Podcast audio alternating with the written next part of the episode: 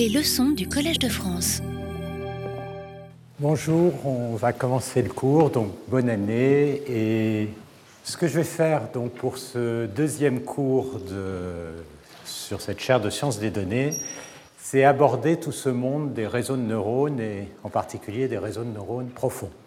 Donc je pense que vous en avez tous entendu parler. En ce moment, à moins de vivre sur Mars, c'est difficile de ne pas entendre parler des réseaux de neurones profonds. Et le but du cours, là, ça ne va pas être simplement de voir comment ça marche, mais d'essayer de, comprendre pourquoi ça marche et le type de questions que ça pose, euh, pas simplement sur l'apprentissage, mais de façon assez générale en sciences. Donc ça, ça va être euh, donc, euh, le, sujet du cours.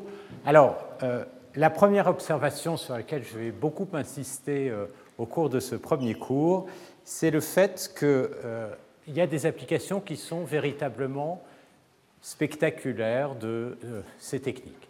Et spectaculaires surtout quand on prend un peu de recul par rapport aux problèmes qui sont résolus, que ce soit la vision, que ce soit en lien avec le langage naturel, l'audio, la physique, etc. Quand on se rend compte de la difficulté du problème et de la précision des solutions, ça ne marche pas toujours, mais quand ça marche, on voit qu'il y a des questions qui sont très fondamentales, qui sont posées derrière ces performances. Mais je pense qu'il faut commencer par simplement observer que ça marche remarquablement bien avant de, vraiment euh, se poser toutes ces questions. Donc le but du cours, comme je disais, ça ne va pas être simplement de voir comment ça marche. Vous avez beaucoup de tutoriels que vous pouvez récupérer sur le web qui vont vous expliquer les aspects algorithmiques, comment récupérer des softwares pour implémenter ça, etc. Mais ça va être plutôt de se poser les questions de pourquoi ça marche. Et euh, souvent, vous verrez, je vous poserai plus de questions que je n'apporterai de réponses, parce que finalement, c'est un domaine de recherche qui est euh, très ouvert, et tant mieux, parce que ça offre beaucoup d'opportunités pour ceux qui euh, ont envie de faire de la recherche euh, dans ce domaine. Alors, il y a l'aspect algorithmique, et dans le cours, je vais pas mal parler de ces algorithmes et expliquer leur fonctionnement, leur origine et leur rationalité. Mais ce que vous allez voir, c'est que pour essayer de comprendre ce système euh, qui est un réseau de neurones profonds qui inclut des centaines de millions de paramètres avec énormément de non-linéarité, eh bien, il y a beaucoup de questions mathématiques qui se posent et des questions mathématiques qui mettent en jeu des outils qui sont bien souvent pas encore à notre disposition. Et ce qui est très intéressant dans ce domaine, c'est que quand on regarde ces systèmes, les outils mathématiques dont on a besoin véritablement traversent un énorme champ des mathématiques.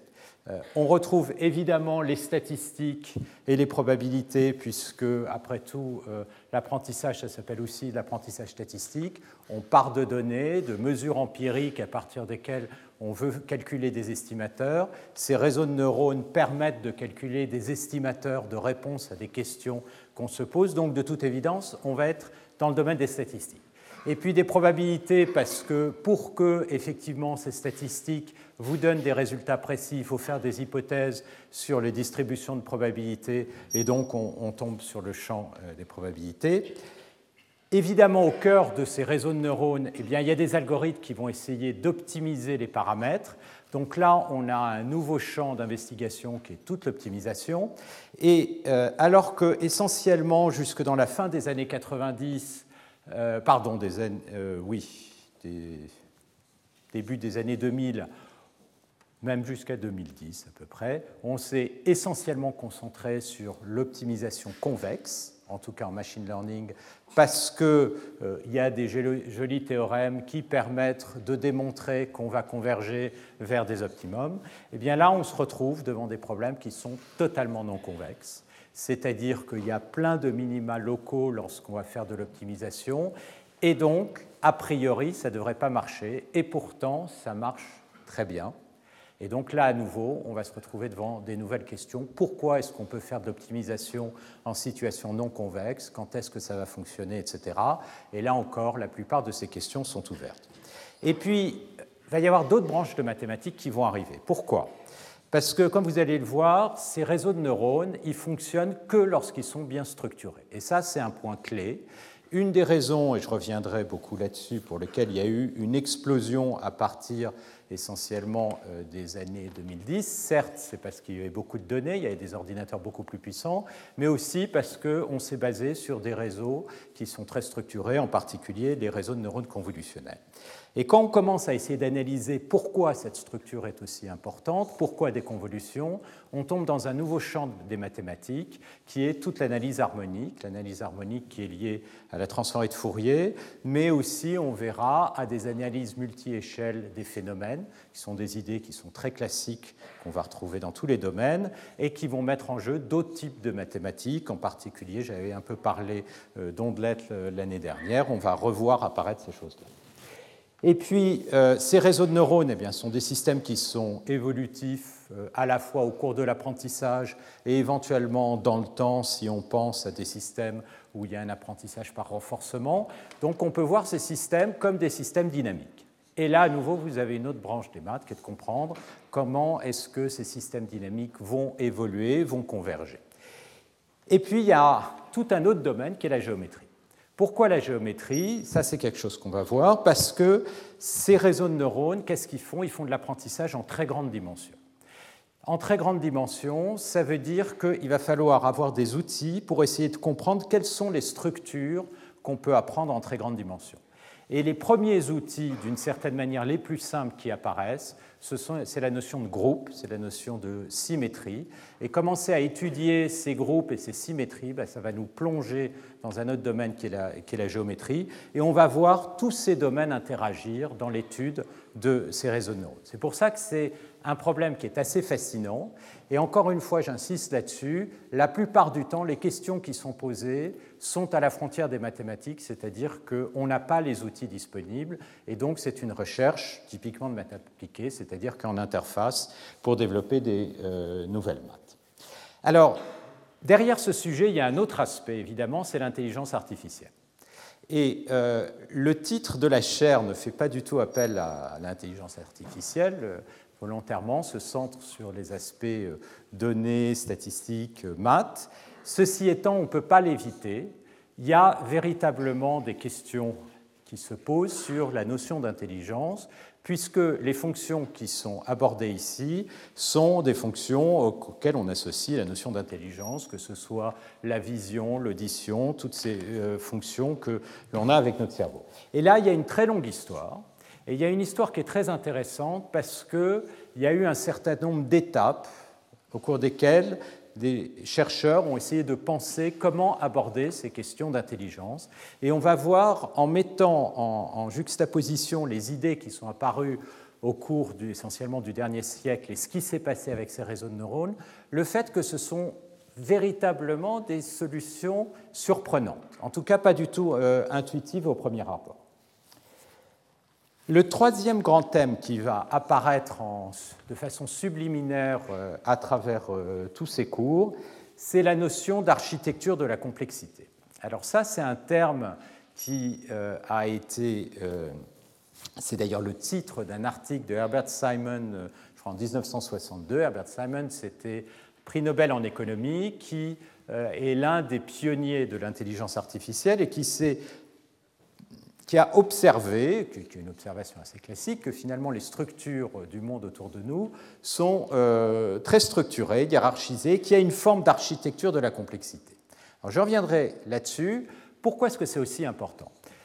Euh, Le thème du premier cours, c'était la malédiction de la dimensionnalité. Ça veut dire que euh, quand vous avez une fonction qui dépend d'un très grand nombre de variables, par exemple un million de pixels pour une image, plusieurs millions d'échantillons pour du son, des millions de lettres dans un livre, et que vous voulez poser une question, donc avoir une réponse à, votre question, eh bien vous faites face à une explosion combinatoire.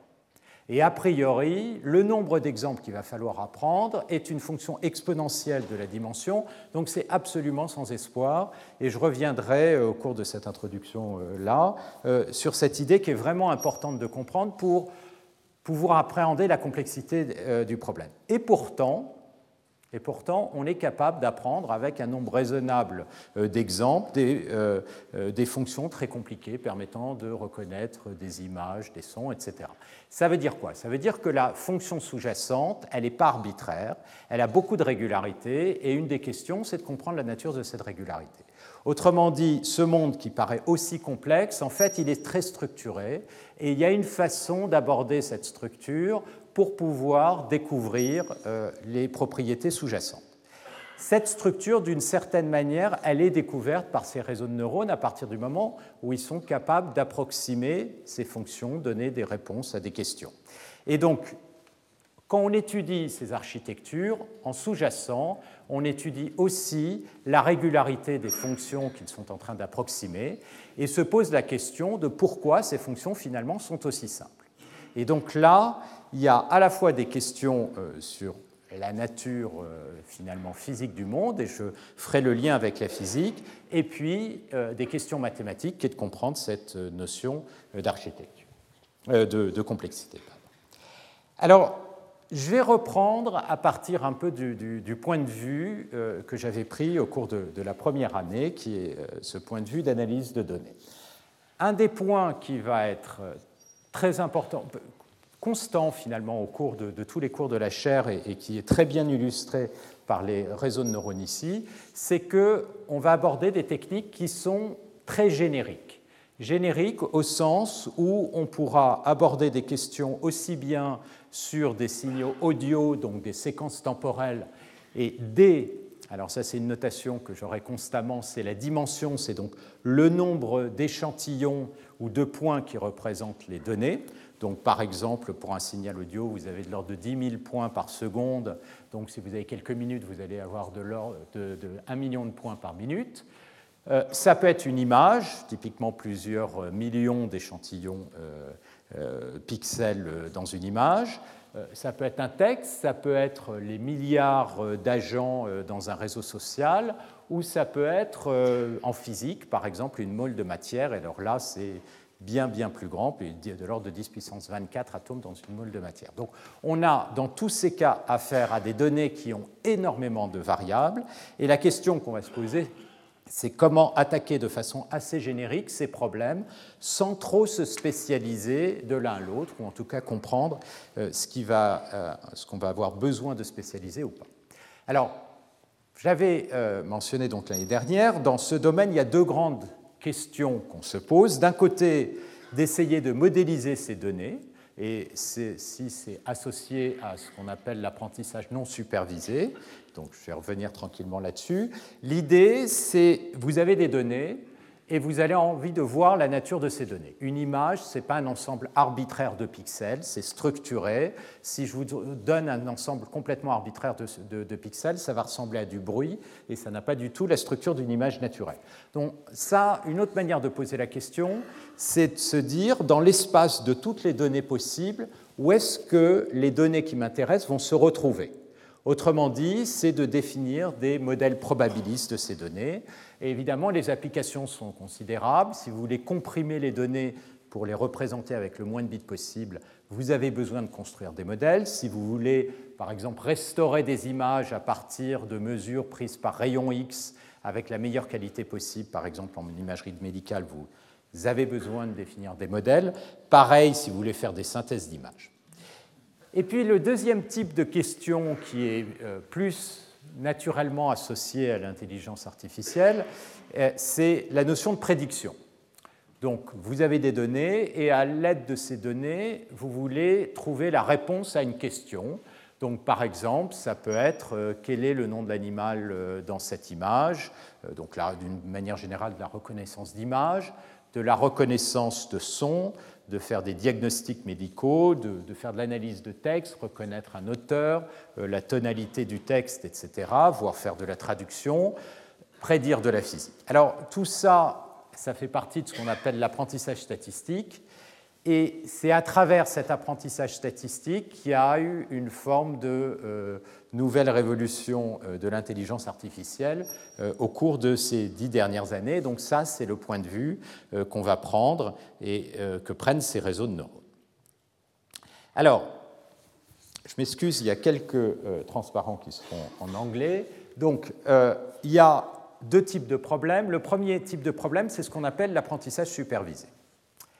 Donc l'apprentissage supervisé, donc x, à chaque fois la notation x, ça va correspondre à mes données. Donc x a des coordonnées. Si vous prenez le cas d'une image, bah, une image a euh, un million de pixels, d égale un million, et chaque coordonnée, c'est l'intensité de l'image. Euh, si vous avez euh, une image couleur, vous avez trois coordonnées dans les trois canaux, rouge, vert et bleu. Et à partir de x, on veut associer, par exemple dans le cas de la classification, à euh, une classe. Donc par exemple, sur la gauche, j'ai des encres, des arbres de Joshua, des castors, des fleurs de lotus ou des fleurs de lily, puis je peux avoir comme ça euh, énormément de classes. Donc à x, je vais associer une fonction f de x qui donne le nom de la classe. Et alors, dans l'apprentissage supervisé, ce qu'on suppose, c'est qu'on a un certain nombre d'exemples d'entraînement. Donc les, exemples d'entraînement, c'est quoi? Ce sont euh, les exemples euh, XI euh, d'images pour lesquels je connais à l'avance les classes. Donc YI, ça va être par exemple le fait que vous avez ici un petit exemple d'entraînement, ça sur la gauche sont des encres, etc. Donc, quelle est la difficulté du problème? Quand on regarde ça, on voit immédiatement que la difficulté, c'est qu'à l'intérieur d'une même classe, eh bien, il y a une variabilité absolument considérable parce que vous avez un million de variables, que ces variables peuvent énormément changer tout en maintenant une image qui appartient à la même classe. Donc ça, c'est une interprétation de cette malédiction de la dimensionnalité. Il y a une énorme variabilité à l'intérieur de chacune de ces classes, et donc pour pouvoir faire de la reconnaissance, il va falloir réduire cette variabilité, et une des manières dont on peut voir ça, c'est de se dire finalement, ce qu'il va falloir faire, c'est trouver les points communs entre toutes les données d'une classe donnée, et donc d'une certaine manière définir ce qu'on appelle des invariants, c'est-à-dire des descripteurs qui vont être en commun, qui ne vont pas varier si on est dans cette classe, et en même temps, ces invariants vont devoir être suffisamment riches pour pouvoir discriminer les différentes classes. Donc si on prend ce langage d'invariant, déjà, on tombe sur cette notion d'invariant de symétrie. En sous-jacent, là, j'aborde la théorie des groupes, la géométrie. C'est comme ça que je regarde euh, d'une certaine manière euh, le problème si on l'aborde comme ça. Alors, même type de problème non supervisé, ce qu'on appelle la régression, qu'on avait vu l'année dernière. Ici, le problème est essentiellement le même, sauf que f de x, ce n'est pas un label discret, c'est une fonction qui prend ses valeurs, par exemple dans R, s'il y a un paramètre, ou dans R2, 3, s'il y en a plusieurs. Euh, et un des exemples de ça, par exemple, c'est la physique. Donc la question, c'est est-ce qu'on peut apprendre la physique sans connaître a priori les lois de la physique, mais à partir simplement de données. Et comment est-ce qu'on peut euh, traduire ce problème? Eh bien, X ici, c'est quoi? C'est ce qui décrit l'état du système. Donc toutes les variables qui vont décrire l'état du système. Donc par exemple, si vous placez en astronomie, supposez que vous connaissez la position de chacune euh, des particules euh, ou des planètes, euh, des étoiles. Et une des questions qu'on peut se poser, c'est calculer l'énergie du système. Alors par exemple, si on est en chimie quantique, donc en infiniment petit, X, ça va décrire la position, par exemple, des atomes et leur charge, et ce que vous aimeriez, c'est calculer l'énergie quantique de votre molécule. Alors, pourquoi est-ce que euh, apprendre l'énergie, c'est déjà apprendre euh, de la physique? Parce que si vous êtes capable de calculer l'énergie f de x, si vous calculez la dérivée de f par rapport à vos variables, vous avez accès aux forces, donc aux interactions euh, physiques du problème. Question est-ce que si jamais je vous donne une base de données avec par exemple plein de molécules et à chacune des molécules je vous donne son énergie, si maintenant je vous donne une nouvelle molécule, est-ce que vous pouvez calculer son énergie sans connaître les équations de Schrödinger? La réponse, c'est oui, mais. Oui, mais ça dépend des conditions, mais oui, on y arrive quand même en partie, et donc d'une certaine façon, on est capable de faire ce type d'apprentissage, mais d'un autre côté, il faut quand même un peu d'information a priori, et ça, ça va être un thème très important on ne fait pas d'apprentissage sans information a priori. Il va falloir comprendre, à nouveau dans le cadre de ces réseaux de neurones, comment cet a priori va être capturé. Alors, le lien avec la physique est particulièrement intéressant Parce que si vous prenez les problèmes de classification de chats, de chiens, etc., on ne connaît pas la fonction qui est associée à une image, un chien ou un chat. Tout ce qu'on peut dire, c'est que oui, là c'est vrai, c'est un chien, là c'est vrai, c'est un chat. Dans le cas de la physique, on connaît on a beaucoup d'informations sur le f de x parce qu'on sait que ça satisfait des équations qui sont les équations de la physique. Et donc on peut se poser des questions beaucoup plus fines sur pourquoi est-ce qu'un réseau est capable d'approximer cette fonction, sachant que cette fonction satisfait un certain nombre d'équations. Et à nouveau en physique, il y a un concept qui apparaît partout, c'est la notion de symétrie. Pourquoi la notion de symétrie? Eh Bien Parce qu'on s'est rendu compte que euh, la physique va être fondamentalement définis à partir de ce qu'on appelle des Lagrangiens. Et ces Lagrangiens vont être caractérisés par les symétries, euh, c'est-à-dire les invariants du système. Et c'est comme ça qu'on a reconstruit toute la physique des particules à partir des symétries élémentaires. Et c'est un point aussi fondamental dans toutes les autres branches électromagnétiques, mécaniques. Donc là, on va voir petit à petit apparaître des convergences entre des outils qui viennent de la théorie en physique et ce n'est pas très euh, surprenant parce que qu'est-ce que c'est la physique? La physique, c'est la science de la grande dimension. Jusqu'à maintenant, en tout cas, c'était la science de la grande dimension. Et maintenant, vous voyez apparaître une autre science de la grande dimension à travers l'apprentissage statistique. Et donc, d'un point de vue mathématique, ça ne va pas être très surprenant qu'on va voir les deux aspects se, euh, se retrouver. Alors, euh, qu'est-ce que c'est qu'un algorithme d'apprentissage brièvement? D'une façon générale, comme je l'ai dit, on va avoir des données que j'appellerai toujours X et on va se poser une question sur ces données. Par exemple, quel est l'animal dans cette image? Et donc Y, qui est une fonction de X, c'est la réponse. Et l'idée euh, d'un algorithme euh, en apprentissage statistique, c'est que cet algorithme va être paramétré. Donc il va y avoir potentiellement un très grand nombre de paramètres qui sont par exemple les poids d'un réseau de neurones. Et la phase d'apprentissage supervisé ici, ça va consister à optimiser les paramètres de l'algorithme de façon à ce que sur les exemples que vous connaissez, qui vous sont donnés par euh, la base d'entraînement, c'est-à-dire sur les XI, eh l'algorithme vous donne une réponse y tilde de i qui est pratiquement égale à la bonne réponse, idéalement égale à la bonne réponse. Donc ce que vous allez faire, c'est adapter les paramètres pour avoir les bonnes réponses sur les exemples qu'on vous donne à l'avance. D'accord? Alors, évidemment, l'enjeu là-dessus, c'est pas d'avoir la bonne réponse sur les exemples sur lesquels vous connaissez déjà la réponse, mais c'est de généraliser. Autrement dit, si on vous donne un nouvel x, eh bien, de prédire la réponse euh, y tilde qui est proche de la vraie réponse. Et donc, le centre de tout l'apprentissage statistique, c'est de comprendre sous quelles conditions est-ce qu'on va pouvoir régulariser, on va pouvoir apprendre. Et pour pouvoir apprendre, eh bien, il faut que la fonction qu'on va apprendre, puisque tout ce qu'on connaît, c'est quelques échantillons, ait une forme de régularité pour pouvoir, en quelque sorte, réussir à interpoler entre les exemples. Et cette machine-là, qui est cet algorithme paramétré, vous pouvez le voir comme un algorithme d'interpolation et je vais revenir sur cette idée, qui, à partir de quelques points, va être capable de donner une estimation dans tous les points, c'est-à-dire pour toutes les données possibles. Donc il y a deux façons euh, un peu euh, et complémentaires d'aborder euh, ces questions-là. Il y a un point de vue qui est le point de vue mathématique, où on va essayer de se poser les questions sur les conditions qu'il faut pour effectivement avoir un algorithme qui va généraliser. Et donc, ce qui va apparaître en sous-jacent, c'est cette notion de régularité. On ne va pouvoir généraliser que si le problème est structuré. Cette structuration, ça reflète une forme de régularité, et toutes les maths sous-jacentes vont essayer de caractériser cette notion de régularité. Alors, la notion de régularité, en apparence, euh, ce n'est pas très compliqué. Si vous avez une courbe, une courbe est régulière, par exemple, si elle est continue ou si elle est dérivable. Simplement, on va le voir, ces notions de régularité, et on a déjà abordé ça l'année dernière, sont pas du tout suffisantes et ne fonctionnent pas du tout en grande dimension. Elles sont beaucoup trop pauvres. Et donc, on va avoir des questions beaucoup plus difficiles qui vont apparaître.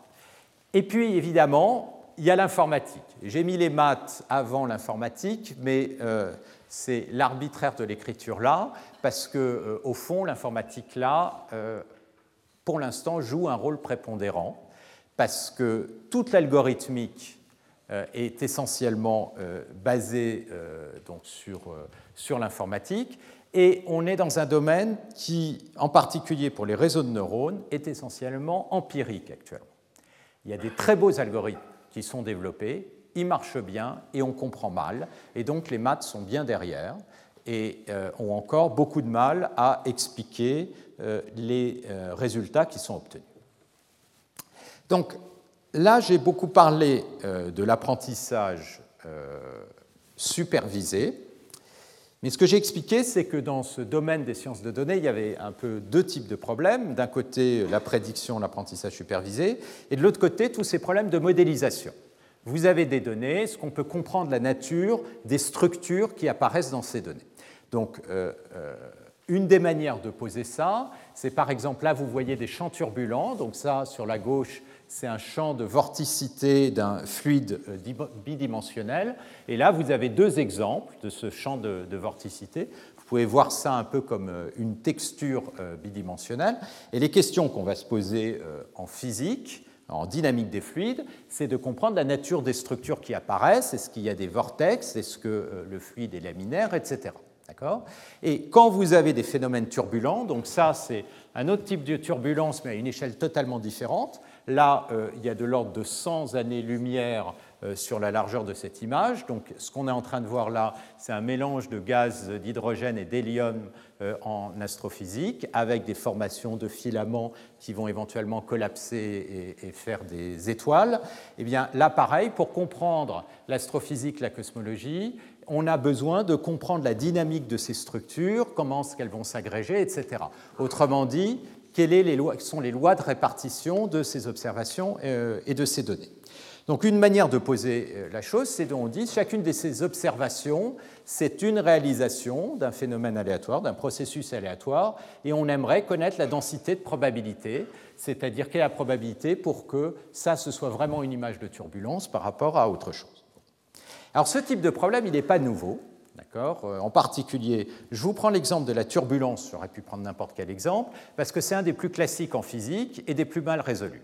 Euh, les premiers papiers euh, de Kolmogorov sur les statistiques de la turbulence, donc, qui font partie de, de, la base de la physique statistique, c'était, je crois, 1942, et qui propose un modèle gaussien. Donc, ça a été un premier pas qui était en lien avec l'équation sous-jacente de Navier-Stokes. Et ce modèle n'est pas du tout approprié pour bien décrire la turbulence. Ça vous donne une première approximation, c'est un travail complètement remarquable, mais évidemment, et on le verra, ces choses-là ne sont pas du tout gaussiennes. Donc le problème, c'est est-ce qu'on peut décrire des euh, distributions de probabilité? Pareil, ce qu'on va voir, c'est que de façon surprenante, eh bien, ces réseaux de neurones sont capables, empiriquement, d'adresser ce genre de questions. Alors, ça, c'est des textures, ça paraît compliqué, mais bon, raisonnable. Mais maintenant, si on regarde ce genre de choses, eh ben, est-ce qu'on peut les synthétiser? C'est-à-dire synthétiser des visages, synthétiser des chambres à coucher. Alors là, le problème scientifiquement est beaucoup plus mal posé, parce qu'on n'a pas d'équation de la physique en sous-jacente. En tout cas, s'il y a des équations, c'est le résultat d'évolution biologique euh, sur euh, quelques millions d'années. Donc c'est un peu compliqué. Et Pourtant, on va le voir, à nouveau, ces réseaux de neurones sont capables de produire des images, et en l'occurrence, ces images-là que je vous montre, c'est des images de synthèse qui ont été produites par des réseaux de neurones. D'accord? Comment ils font ce genre de choses? Est-ce que c'est lié? Euh, Est-ce que c'est? Quelles sont les questions qui se posent autour de ça? Donc ça, c'est le genre de questions qui va se poser sur tout cet aspect d'apprentissage non supervisé.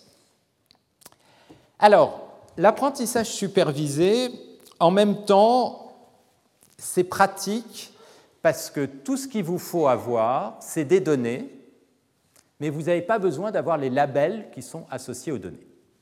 Or, très souvent, euh, quand on essaye de résoudre un problème, on n'a pas de problème pour avoir des données. Ce qui coûte cher, c'est d'avoir les labels. Vous pouvez downloader des, tas d'images sur Internet, mais si vous voulez euh, à chaque fois associer le label, ben, ça va être très long. D'une façon générale, dans les problématiques industrielles où les problèmes d'apprentissage apparaissent, ce qui coûte cher, c'est d'avoir des labels. Donc un des grands fantasmes, c'est de se dire, finalement, peut-être que je vais pouvoir arriver à faire de la classification sans label, simplement avec des données. Donc par exemple, prenez euh, le, problème de reconnaissance de chiffres, d'accord? Ce qu'il vous faut, c'est reconnaître euh, une image d'un 3, une image de la suivante, c'est reconnaître que c'est une image de 6, de 8, de 1, etc. Ce que vous pouvez faire, si vous savez, vous avez simplement des, images de chiffres, mais vous ne savez pas si telle image c'est un 3, un 1 ou un, etc. Ce que vous pouvez essayer de faire, c'est observer, bah, finalement les 3 ils se ressemblent un peu.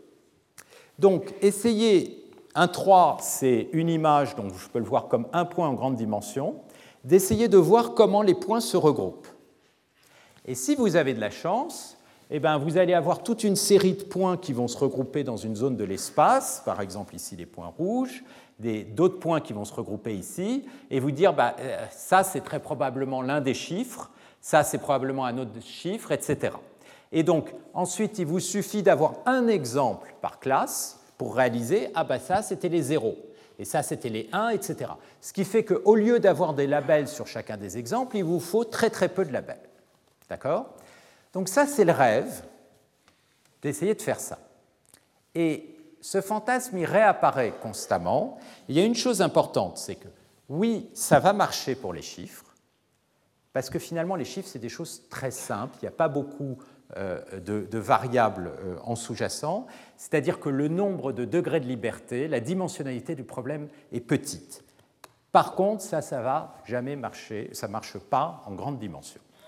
Et ça, c'est vraiment important de le comprendre. Ça ne marche pas en grande dimension parce qu'on n'est pas capable de faire de clustering, de regroupement. Pourquoi? Parce que tous les points sont très loin les uns des autres. Alors je sais que c'est difficile d'abandonner ce fantasme, mais si ça marche, ça veut dire grosso modo que votre problème est simple, qu'au fond, il n'y avait pas beaucoup de variables et que vous êtes dans un problème de basse dimension. Si on est dans un problème difficile, eh bien ça ne marchera pas, les points vont tous être loin et vous ne pourrez pas regrouper, il va falloir avoir des labels pour pouvoir résoudre le problème. Donc ça, ce qui est au centre de ça, c'est la malédiction de la dimensionnalité. Donc c'était le sujet du cours précédent, je ne vais pas me, euh, développer ça euh, beaucoup ici, mais je voudrais revenir dessus parce que c'est très très important euh, d'absorber cette idée. Alors, L'idée, en fait, euh, de l'apprentissage, au départ, euh, elle est assez simple. L'idée de l'apprentissage, c'est, comme je le disais, en tout cas l'apprentissage euh, supervisé, c'est que vous avez des exemples. Donc, XI, par exemple, c'est des exemples d'images. Et puis, vous connaissez la valeur de la fonction, par exemple la classe, associée à chacune des images. Donc, chacun des points XI, vous pouvez le représenter comme un point dans un espace qui a d coordonnées, donc c'est un point dans un espace de dimension d, et puis vous pouvez regarder comment tous vos exemples vont se répartir.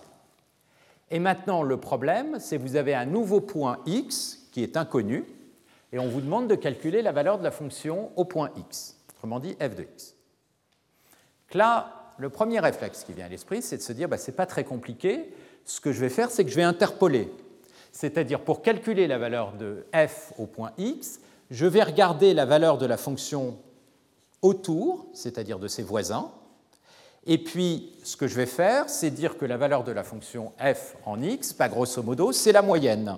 Ça revient à dire que si j'étais en une dimension, eh bien j'ai des points comme ceci, je connais les valeurs là, eh bien je vais essayer de calculer une fonction qui passe par ces points, la plus régulière possible. OK. Et ça, normalement, ça devrait bien se passer. Si la fonction sous-jacente que je veux estimer est effectivement régulière, si j'ai des points comme ça, je devrais avoir une bonne approximation. Alors pourquoi ça marche pas du tout de faire quelque chose comme ça en basse dimension? En grande dimension, pardon. Le problème, c'est que dans quasiment tous les cas, vous n'aurez jamais un voisin proche. Vous n'aurez jamais un voisin proche parce que l'espace est absolument énorme. Alors, pour s'en persuader, je vais vous prendre un petit exemple. Prenez, supposez que toutes vos variables, les d variables, sont comprises entre 0 et 1. Donc, votre x, il appartient à un cube, 0, 1 en dimension d. Et maintenant, supposez que vous vouliez garantir que vous ayez toujours un exemple qui est à une distance, disons, plus proche que 1 dixième. Donc si vous êtes en dimension 2, bah, combien de points il va vous falloir? Il va vous falloir au moins 10 fois 10 points, c'est-à-dire de l'ordre de 100. Si vous êtes en dimension D, il va vous falloir 10 fois 10 fois 10 fois 10, 10 à la puissance D. Évidemment, le problème, c'est que comme D est très grand, de l'ordre d'un million, ce chiffre est complètement il est bien plus qu'astronomique. Ce que je veux dire, c'est que si vous prenez 10 à la puissance 80, c'est le nombre d'atomes dans l'univers, donc 10 à la puissance 1 million, c'est absolument inimaginable. D'accord? Donc ça veut dire que dès que D devient plus grand que 20, typiquement, vous êtes typiquement en grande dimension, le nombre d'exemples est monstrueusement grand si jamais vous voulez garantir que vous ayez toujours un, un exemple proche. Alors la conséquence de ça, c'est que vous n'allez pas pouvoir appliquer des algorithmes naïfs qui vont simplement regarder les voisins, genre des algorithmes de classification de plus proches voisins ou d'interpolation locale. Qu'est-ce qu'il va falloir faire? Il va falloir soit découvrir des formes de régularité beaucoup plus globales, ou d'une certaine manière collapser les dimensions, réduire la dimension du problème, ce qui indirectement revient au fait que vous avez été capable de trouver des formes de régularité. Donc cette idée comme quoi tous ces points sont très loin des autres, si vous prenez le cas d'une image, ça veut dire quoi d'avoir deux images qui sont proches? Ça voudrait dire que tous les pixels de cette image sont quasiment égaux à tous les pixels de cette image.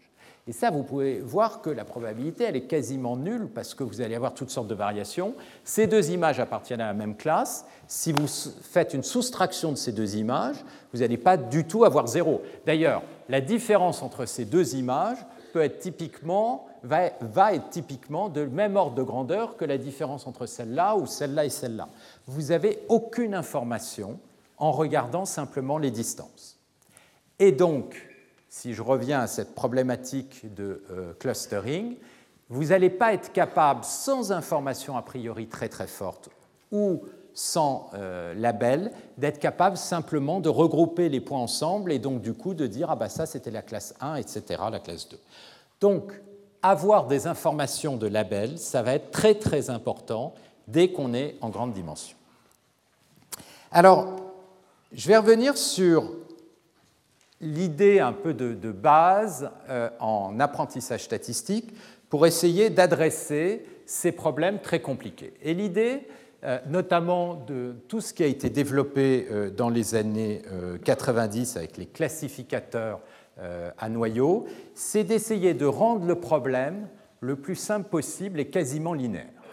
Donc ça, j'en ai parlé l'année euh, dernière. Pareil, je reviens dessus parce que le concept de base, on va le retrouver dans les réseaux de neurones.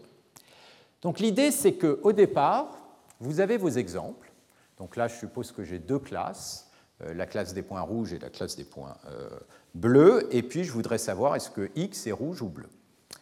Et ces points, encore une fois, il faut faire attention, il ne faut pas se fixer sur l'imagination en deux dimensions où les points sont assez proches. Les points, ils sont tous très très loin en très grande dimension. Et ce que vous voulez faire, c'est trouver un changement de variable, c'est-à-dire vos points, ils avaient des coordonnées, que j'ai écrit ici V1, VD, et vous allez faire un changement de variable, c'est-à-dire à chacun des x, transformer les variables, et donc maintenant vous allez avoir des nouvelles variables V'1, V'd, donc c'est un changement de variable, comme euh, on peut le faire euh, classiquement euh, en maths. Mais ce que vous espérez, c'est qu'après avoir fait ce changement de variable, par miracle, les données sont séparées et on puisse trouver une simple frontière qui va être un plan qui va les séparer. Donc, d'une certaine manière, on va, on va, rendre le problème linéaire. Et ça, c'est une stratégie à nouveau très classique en maths. Si vous prenez une équation différentielle non linéaire, un des premiers réflexes, si vous voulez calculer la solution, c'est de trouver un changement de variable qui va linéariser l'équation, parce que du coup, ça va être très simple de la résoudre. La seule différence, c'est que euh, le x, quand vous avez une équation différentielle, eh ben, euh, c'est une variable monodimensionnelle bidimensionnelle. Là, x a un million de variables. Et donc, comprendre la nature de ce changement de variable va être beaucoup plus dur. Mais, supposez que vous l'ayez, alors à ce moment-là, euh, la classification, ça va simplement consister à coller un plan qui va diviser les, euh, deux classes. Donc tout le problème d'apprentissage revient à trouver quel est le bon plan qui va être capable de diviser euh, les variables. Et trouver le bon plan, ça revient à trouver la direction du vecteur W qui est orthogonale au plan. D'accord? Donc ce qu'il va falloir apprendre, c'est ce vecteur W. Une fois que vous avez trouvé le plan et le vecteur W, bah, pour faire la classification, ce qu'il va suffire de faire, c'est de projeter dans l'axe orthogonal au plan, c'est-à-dire le long de W. Ça veut dire quoi? Ça veut dire que vous allez prendre votre changement de variable phi de x, vous allez projeter sur W, donc autrement dit calculer le produit scalaire avec W. Donc si les coordonnées de W, ce sont des euh, paramètres WK, bah, le produit scalaire entre W et phi de x, dont les variables sont V'1, V'd, c'est la somme des WK, V'k. Et puis, maintenant, ce que vous voulez savoir, c'est est-ce que vous êtes à gauche ou à droite de l'hyperplan. Bah, ce que vous regardez, c'est le signe du produit scalaire plus B. Si le signe est positif, je suis à gauche de l'hyperplan, où B correspond à la position de l'hyperplan sur cet axe. Et si je suis à droite, eh bien, le signe va être négatif. Donc cette fonction signe vous donne immédiatement la classe. Alors une des manières euh, d'interpréter ça, c'est qu'en fait vous avez trouvé une direction discriminative entre les deux classes. Et alors là, je vous donne un exemple extraordinairement simple que j'avais pris euh, précédemment. Imaginez que vous vouliez euh, savoir si dans votre image vous avez un camion de pompiers ou si vous avez une voiture. Bah, l'image peut être extraordinairement compliquée, il y a des millions de pixels dans l'image, mais il y a un petit algorithme naïf qui va tout simplement consister à compter le nombre de points rouges. D'accord? Et si le nombre de points rouges est plus grand qu'un certain seuil, vous pouvez vous dire il y a des chances pour qu'il y ait un gros camion de pompiers euh, dans mon image. Si le nombre de points rouges est plus petit, bah, il peut y en avoir, mais il y a des chances pour que ce ne soit pas un camion de pompiers. Et donc, du coup, cette direction, elle a consisté tout simplement à agréger les pixels pour sommer le nombre de points rouges. Alors ça, c'est un exemple trivial.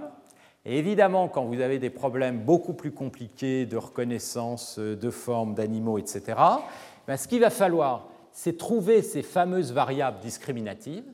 Alors, intuitivement, les gens pensent au V'1, V'K comme étant des patterns, des features euh, du problème. On verra que ce n'est pas forcément la seule interprétation possible. Et ça, cette somme, ça peut être vu comme un vote. Vous avez un certain nombre de variables discriminatives. Chacune de ces variables est informative, mais pas, tellement pas tant que ça. Et ce que vous faites, c'est un vote par combinaison linéaire de toutes ces variables pour arriver à une décision qui est beaucoup plus forte et qui en fait correspond à cette transition. Alors, formidable, ça, ça rend le problème très simple. Évidemment, le problème, c'est qu'il faut trouver ce fameux changement de variable qui, par miracle, va linéariser votre problème. Et donc tout le problème, c'est pas de trouver le W.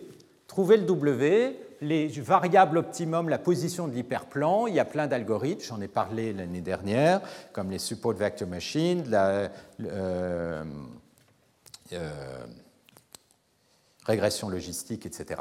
Et j'en parlerai euh, aussi cette année. La difficulté, c'est de trouver ce fameux changement de variable. Alors il y a deux stratégies possibles. Soit vous avez des connaissances a priori sur le problème, je sais que les camions de pompiers sont rouges et grands, donc je vais compter le nombre de points rouges. Et à ce moment-là, vous connaissez votre phi de x et il n'y a plus qu'à apprendre la bonne combinaison. La plupart du temps, quand on a des problèmes compliqués, ça ne va pas être le cas. Et donc, il va falloir apprendre ce phi de x. Et les réseaux de neurones offrent une stratégie pour apprendre précisément ce changement de variable. Alors ça ne veut pas dire qu'on part sans a priori, on va partir avec une information a priori partielle, mais à partir de cette information a priori partielle et des variables, des données, on va apprendre le changement de variable. Et c'est là qu'on arrive donc sur les réseaux de neurones.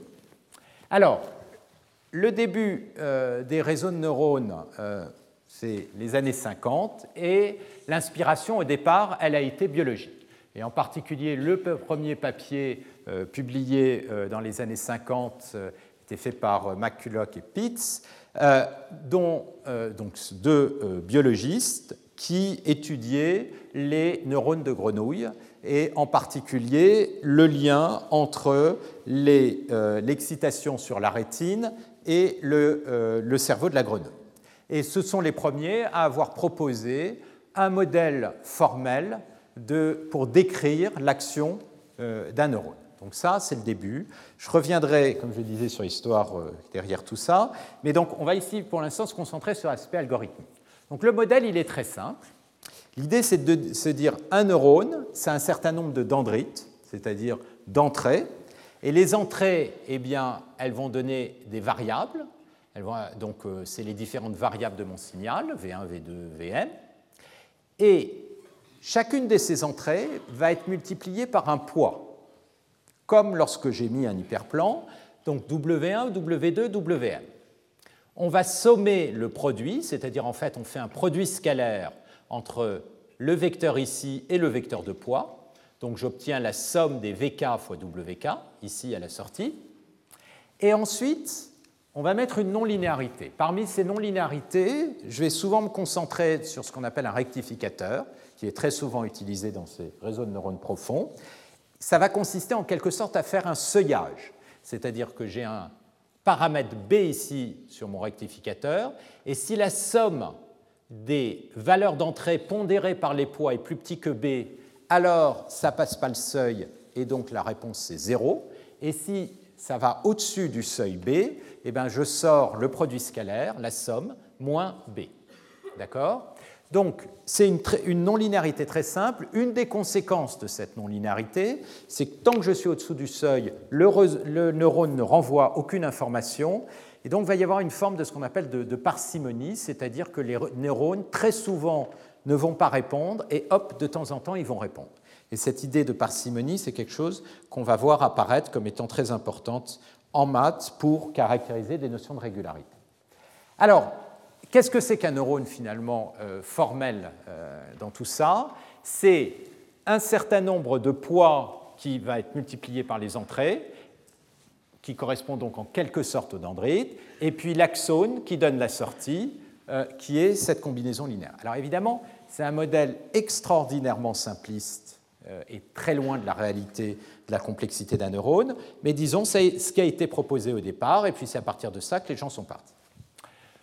Donc à partir de là, avec un neurone, on n'a pas grand-chose. D'une certaine manière, ça revient en quelque sorte à coller un hyperplan, on l'a vu, puisque ça revient à, faire un produit scalaire avec un vecteur et puis regarder si je suis à gauche ou à droite. Mais ce qu'on va faire, c'est qu'on va mettre ces neurones en réseau. Ça veut dire que maintenant, mon entrée x, qui a ces variables, eh bien, ces variables, je vais les faire rentrer dans plusieurs neurones qui sont dans la première couche, et chacun des neurones va avoir des poids différents, d'accord, que je vais fixer. Et puis, ces neurones de la première couche, ils vont donner une sortie.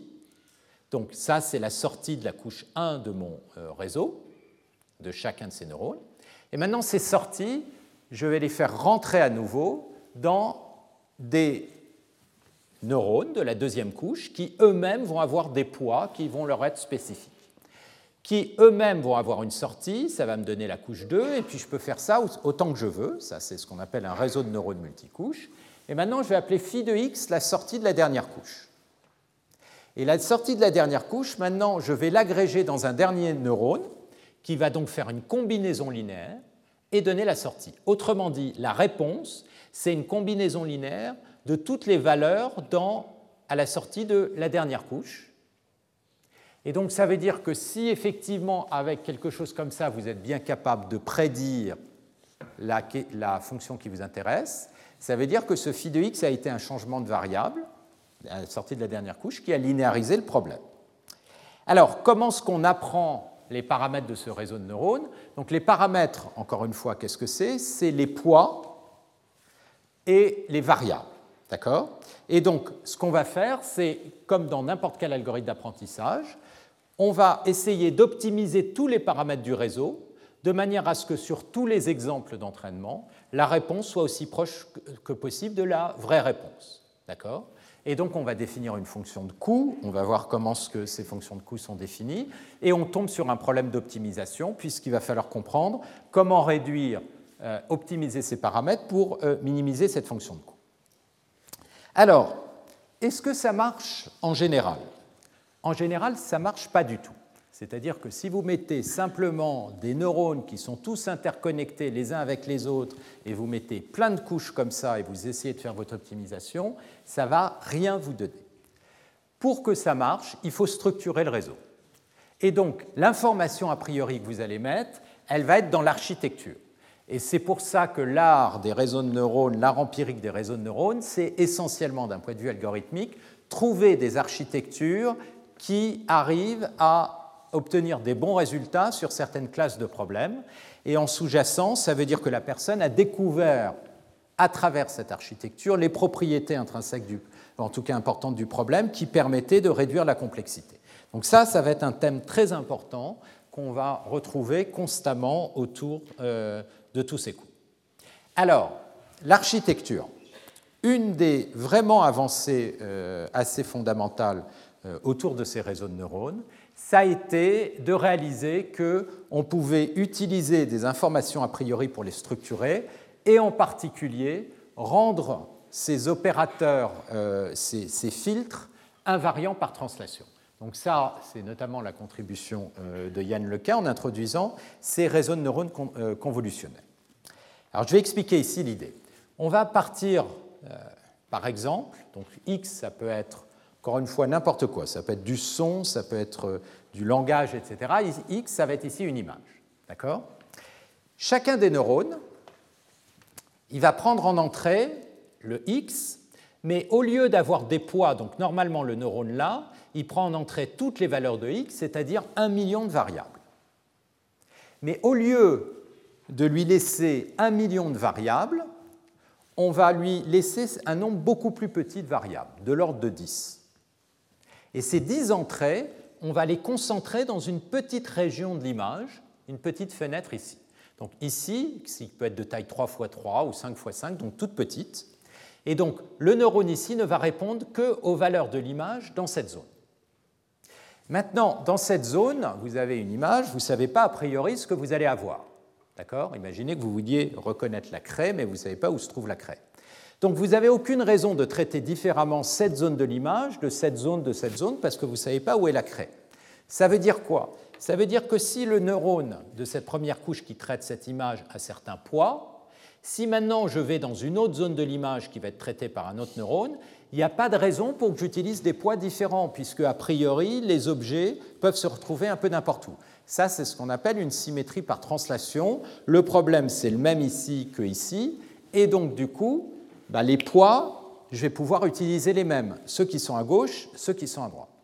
Et donc là, vous avez immédiatement une réduction considérable de la complexité, parce que non seulement vous n'avez pas un million de variables pour chacun de neurones, mais de l'ordre d'une dizaine, mais en plus, ces variables sont les mêmes si je me mets ici ou ici ou ici. Donc vous avez considérablement réduit le nombre de variables qui vont être dans ce qu'on appelle ici des filtres, parce que utiliser une combinaison linéaire invariante par translation, c'est ce qu'on appelle une convolution, et faire une convolution avec des poids, c'est ce qu'on appelle faire du filtrage, je reviendrai là-dessus, j'en avais parlé, et donc si vous utilisez différentes familles de filtres, vous allez avoir toute une série de réponses de tous vos neurones ici, qui sont montrées ici dans cette première couche du réseau de neurones. Donc ça, c'est la couche 1 qui correspond à toute une batterie de filtrage sur lequel on rajoute la non-linéarité qui est le rectificateur. À chaque fois, il y a une combinaison linéaire et puis il y a la non-linéarité. Et puis maintenant, on répète. On répète, ça veut dire quoi? Ça veut dire que dans la deuxième couche, ici, vous avez un neurone qui va prendre en entrée une petite région, mais maintenant, comme vous avez plusieurs images, eh bien, il va prendre toutes ces images dans cette petite région. Donc il va prendre cette espèce de petit cube de données et il va faire une combinaison linéaire de toutes ces valeurs. Maintenant, si vous prenez un deuxième neurone qui, lui, va regarder une autre zone de l'image avec le petit cube associé, eh bien, les poids vont a priori être les mêmes, et ça va vous donner des valeurs dans la couche 2. Et puis, si jamais vous faites varier les poids, vous allez avoir différentes petites imagettes. Ça, c'est la réponse de la couche 2. Et puis, vous continuez comme ça, avec exactement le même principe, clac, clac, clac, jusqu'à obtenir une dernière couche que je vais à nouveau appeler phi de x. D'accord? C'est la dernière couche de mes réseaux. Et la dernière couche, eh bien, je l'agrège, comme dans les réseaux précédents, linéairement, pour obtenir ma réponse y Alors, certes, vous avez beaucoup réduit le nombre de paramètres, puisque maintenant les neurones ne regardent pas toute l'image, mais juste une petite partie de l'image, et puis euh, sont invariants par translation. Mais des neurones, vous en allez avoir beaucoup, et dans un réseau comme ça, vous avez de l'ordre de centaines de millions de paramètres. Ça veut dire, et ça c'est quelque chose de pas du tout intuitif, le nombre de paramètres du réseau, il est beaucoup plus grand que le nombre de paramètres de l'image d'origine. D'accord? Alors, ensuite on entraîne ça avec euh, typiquement, euh, si on peut, des centaines de milliers ou des millions d'exemples, c'est-à-dire un nombre d'exemples qui est plutôt beaucoup plus petit que le nombre de paramètres. Et normalement, ça ne doit pas marcher. Et la grosse surprise, c'est que ça marche. C'est que ça marche, ça veut dire que euh, les résultats, comme je disais précédemment, sont assez remarquables et génériques au sens où des réseaux qui ont le même type d'architecture sont capables de résoudre des problèmes en classification d'images, paroles, diagnostics, etc. etc. Donc l'enjeu, c'est de comprendre pourquoi. D'abord, comment ça marche, parce qu'évidemment, derrière tout ça, il y a un art algorithmique assez poussé pour optimiser ces poids avec les algorithmes de descente de gradient stochastique et leur compréhension, mais le pourquoi va être très important. Alors, si on regarde le problème d'un point de vue purement empirique, on peut regarder l'image d'entrée, comment elles se répartissent dans l'espace, et puis ensuite, à chaque fois, vous avez des images dans les couches intermédiaires, et vous pouvez regarder comment elles se répartissent dans l'espace et comment se regroupent les points qui proviennent de différentes classes. Deux observations. D'abord, les réseaux de neurones sont capables de considérablement réduire la dimension du problème. La dernière couche, elle peut être beaucoup plus petite, mais euh, beaucoup, beaucoup, c'est-à-dire jusqu'à, euh, vous pouvez partir d'une image qui peut avoir euh, de l'ordre de 1 million de pixels et arriver sur une dernière couche qui a de l'ordre de 100 variables, donc beaucoup plus petite. Et en plus, ce qu'on observe, c'est qu'effectivement, quand on va dans des couches de plus en plus profondes, les classes commencent à se séparer et les frontières qui séparent les classes commencent à s'aplatir. Donc c'est comme si vous aviez progressivement construit un changement de variable qui aplatit de plus en plus les frontières jusqu'à arriver à la fin où vos frontières sont toutes plates et boum, vous collez des hyperplans et vous avez votre classification. D'accord? Donc il y a un phénomène d'aplatissement qu'on observe et euh, évidemment, la question, c'est comment ça se fait que ça aplatit des choses aussi compliquées. Et évidemment, l'architecture, là, va jouer un rôle fondamental. Et c'est ça qu'il va falloir comprendre, le lien entre l'architecture et cette capacité d'aplatir ces frontières. Et c'est là qu'on va se retrouver, notamment dans le monde de l'analyse harmonique et de la géométrie. Alors, le plan du cours. D'abord, je vais commencer par les applications. Je voudrais vraiment un peu insister sur les applications parce que euh, au bout d'un moment, on finit par se dire ah tout ça c'est du buzz, euh, euh, c'est une mode et ça va retomber. Non, il y a vraiment des résultats qui sont très impressionnants. Les enjeux industriels sont absolument considérables et c'est quelque chose qu'il faut commencer par sentir avant de, de vraiment rentrer dedans. Et puis, je vais aussi immédiatement après commencer à poser les grandes questions mathématiques qu'on se pose là-dessus, sans y répondre, mais au moins pour euh, euh, donner une vision un peu de euh, quel, est le type de questionnement mathématique qu'on peut avoir autour de ces structures et qui sont posées par les applications. Alors, le cours va se balader, c'est véritablement un monde, et je vais un peu volontairement me balader d'un point de vue à l'autre point de vue pour essayer de, de montrer différents éclairages. C'est un domaine qui est intéressant parce que finalement, chacun, chaque expert qui arrive avec son marteau peut essayer de taper sur le problème avec son marteau. Et donc, si vous êtes un optimiseur, vous allez voir tout ce problème comme un problème d'optimisation. Vous, vous, faites de l'analyse harmonique, ce n'est que de l'analyse harmonique, etc. Et on, voit un peu ce genre de choses. Et si vous faites des sciences cognitives, eh bien, c'est un problème de sciences cognitives, etc. Donc, ce que je vais essayer de faire, c'est de vous montrer un peu tous ces points de vue qui chacun éclairent le problème euh, d'une façon intéressante. Et je vais revenir à l'origine. Et l'origine de toutes ces questions derrière l'intelligence artificielle, etc., eh bien, on retrouve les idées de la cybernétique. Et ce sont des idées qui sont très profondes et qui sont mortes pendant tout un temps, qui ont été développées notamment par euh, Wiener, puis euh, je parlerai un peu d'Herbert Simons qui est venu juste à côté. Et on a vu apparaître donc les premiers réseaux de neurones avec Frank Rosenblatt. Donc, je ne vais pas couvrir ça dans un but de faire de l'histoire, mais pour vraiment poser les questions. C'est-à-dire que ces questions d'intelligence artificielle, on se les pose euh, depuis très très très longtemps, d'accord, y compris Aristote, etc., si je voulais revenir à l'Antiquité. Donc ça fait très longtemps que des intelligences brillantes se sont posées ces questions, et il y a eu un certain nombre de fulgurances, et c'est intéressant de voir comment ces fulgurances, ces idées profondes, réapparaissent ou ne réapparaissent pas dans euh, ces techniques. Ensuite, on va, passer, on va avancer progressivement dans la complexité, on va passer au réseau à deux couches. Alors le réseau à deux couches, c'est le cas que l'on arrive assez bien à comprendre.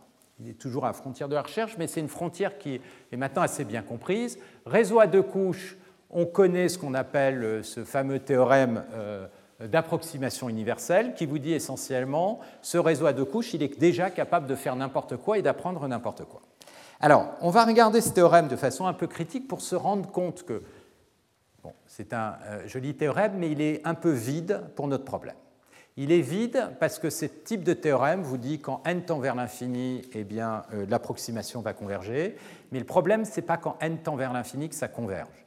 Le problème, c'est que ça doit converger très vite, parce que si ça converge exponentiellement lentement, et c'est ce qui sort de ces théorèmes, ça ne sert à rien, c'est-à-dire j'aurai jamais assez de données pour que ça marche. Donc on va voir toute cette notion de théorie de l'approximation qui pose les problèmes de façon un peu plus fine. La question, ce n'est pas avoir une erreur qui tend vers zéro, mais c'est avoir une erreur qui tend vers zéro rapidement et suffisamment rapidement pour qu'on puisse finir par la voir euh, décroître avec le nombre d'exemples qu'on a. Et puis ensuite, on va passer au réseau avec plus de couches. Et là, vous allez voir que tout d'un coup, on tombe dans une jungle donc, on va essayer de regarder la performance d'approximation de ces euh, euh, réseaux euh, multicouches et on va très vite être limité par notre incompréhension mathématique. Et donc, on va passer sur l'autre point de vue, qui est le point de vue algorithmique. Alors, le point de vue algorithmique pose la question comment est-ce qu'algorithmiquement on peut essayer d'apprendre, même si on comprend pas très bien comment ça marche. Et l'algorithme de base pour apprendre, c'est l'algorithme de descente de gradient dont j'avais parlé, notamment de gradient stochastique. Alors là encore, l'idée, elle est ancienne, 1951, Robinson Monroe, mais il y a eu énormément de recherches au cours des dernières années pour comprendre les propriétés de ces algorithmes de descente de gradient stochastique. Évidemment, ils sont rendus particulièrement efficaces dans une structure de réseau multicouche par l'existence de l'algorithme de rétropropagation, donc là qui a été découvert euh, euh, explicitement en 1986 et dont euh, je parlerai. Et puis, on va passer au réseau de neurones convolutifs, donc avec ces premiers résultats spectaculaires en 2012 qui ont commencé à véritablement agiter toute la communauté, d'abord en vision et en apprentissage, sur lequel je vais revenir. Et là, on pénètre dans un monde, un monde algorithmique, mathématique et d'application. Donc, je ne sais pas jusqu'où je vais aller dans cette première année. C'est un cours qui va euh, se dérouler euh, en euh, certainement plusieurs années. Ce que je voudrais essayer de faire, c'est d'avancer tranquillement, encore une fois, en regardant à la fois les questions difficiles et sous des éclairages différents. Si vous voulez aller vite, vous, avez des tas de tutoriels qui en une heure vous expliquent comment utiliser PyTorch, euh, euh, les différents softwares, TensorFlow, etc., qui sont disponibles pour commencer à programmer. Ça vaut le coup de le faire, mais ça ne va pas être l'esprit du cours. Là, on va avancer pour essayer de, voir les questions sous-jacentes et euh, ça va prendre beaucoup plus de temps. Alors, ceci étant, je pense que ce n'est pas du tout raisonnable d'aborder ce domaine simplement d'un point de vue intellectuel en regardant les grandes idées. Euh, il faut en parallèle mettre soi-même les mains dans le cambouis et de regarder ce qui se passe avec des vraies données.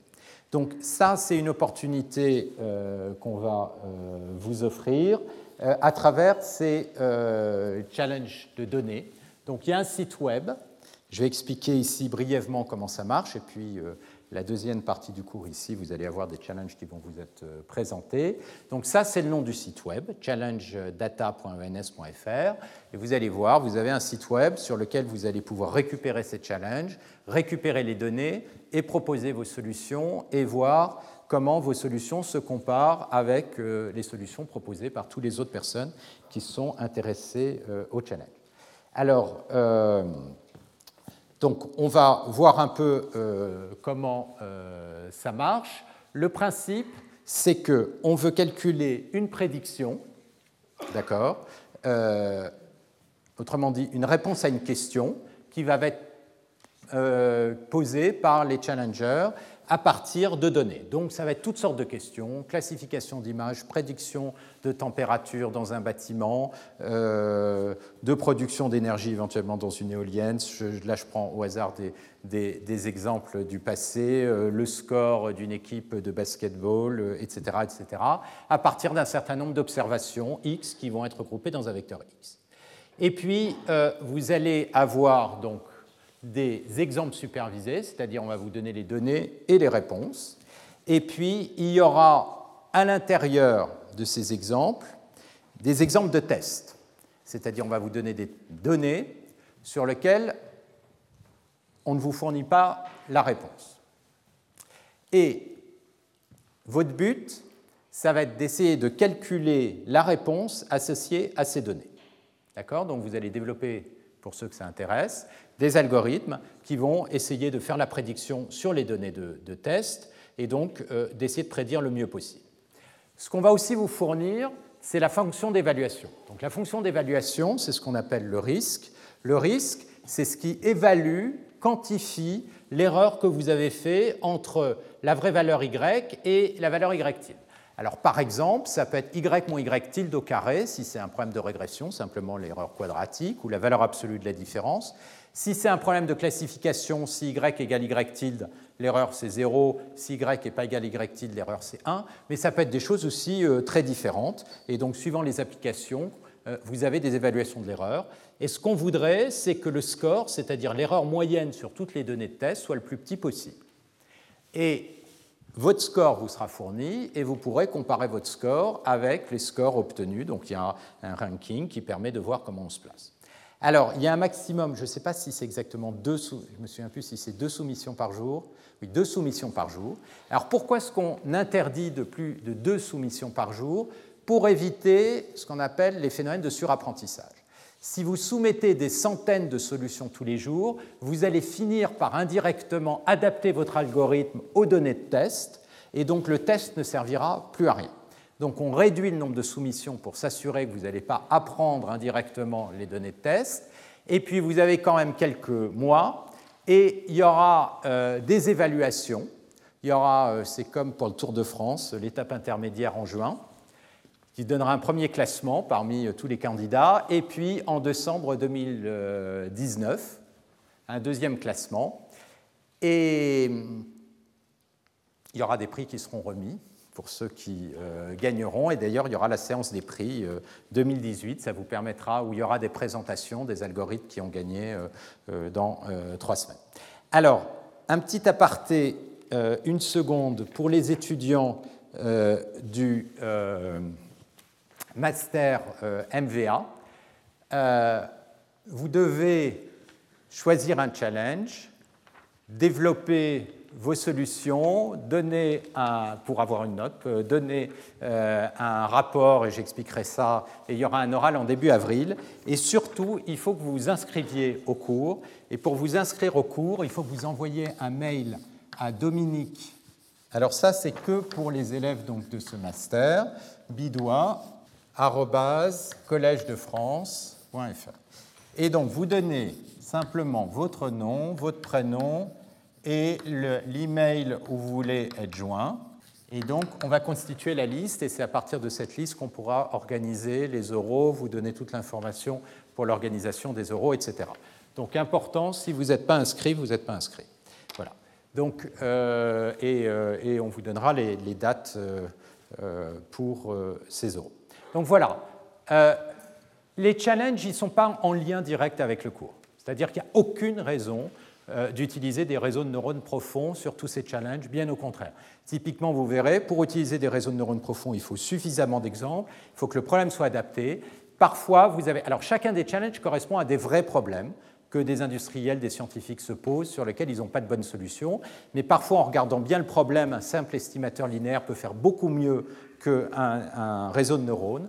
Donc, en ce sens, c'est déconnecté. Ça va vous permettre euh, de tester un peu euh, votre imagination et puis de découvrir plein d'algorithmes différents et de voir comment ça marche. Et aussi de tester les réseaux de neurones et de voir pourquoi ça marche ou ça ne marche pas du tout euh, dans certaines situations. Alors, le cours va aussi être organisé avec des séminaires euh, dans la deuxième partie du cours, donc typiquement de 11h15 à à peu près midi 30. Donc aujourd'hui, on va commencer par la présentation de sept euh, challenges euh, de données. D'accord? Ensuite, la semaine prochaine, il y aura la présentation de sept autres challenges de données. Donc vous allez voir 14 problèmes de classification, pratiques, motivés, etc., ce qui va vous donner un espèce de panorama de type de problème euh, qui peut se poser, sur lequel vous pouvez travailler si ça vous intéresse. Le 6 février, il y aura une présentation euh, faite par les gagnants des challenges 2018. Euh, Donc vous verrez des jolies solutions euh, qui ont été obtenues. Et puis ensuite, il y aura toutes les semaines des séminaires scientifiques en lien avec les réseaux de neurones profonds sur des applications différentes. Alors Joseph Civic interviendra le 13 février sur les problèmes de classification d'images avec les réseaux de neurones profonds. Piotr Bojanowski donc, euh, lui va euh, présenter les applications sur le langage naturel. Euh, Cordelia Schmidt parlera de classification vidéo. 6 mars, vacances de février, pas de cours.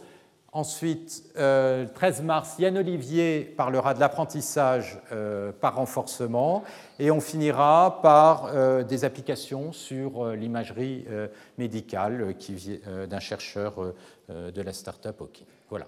Donc ça, c'est le programme de tous les séminaires qui auront lieu immédiatement euh, après le cours.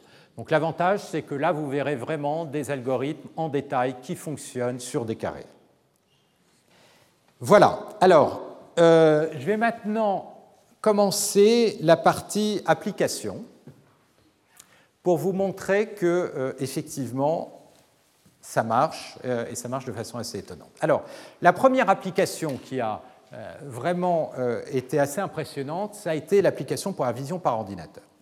Euh, en vision, on a un système visuel qui est assez remarquable. Et donc, une, des expériences psychophysiques faites par Torp, donc c'est un papier de nature, montre que si on vous montre une image, en l'ordre de 150 millisecondes, vous êtes capable de reconnaître s'il y a un animal dans cette image ou s'il n'y a pas d'image dans cette image. Donc, c'est un espèce de flash et ça suffit pour reconnaître si l'image inclut un animal. Et vous voyez un peu la complexité de ces images, et pourtant on est capable de le faire. Alors qu'est-ce que ça, ça dit? C'est intéressant parce que ça dit en 150 millisecondes, eh bien, vu que les neurones biologiques sont assez lents, Typiquement, le flot d'informations a le temps de passer à travers 7, 8, 10 couches neuronales, mais pas tellement plus. Donc en cascade, il peut y avoir plein de choses en parallèle, mais en cascade temporelle, il y a la profondeur des calculs ne euh, peut pas être tellement euh, profonde.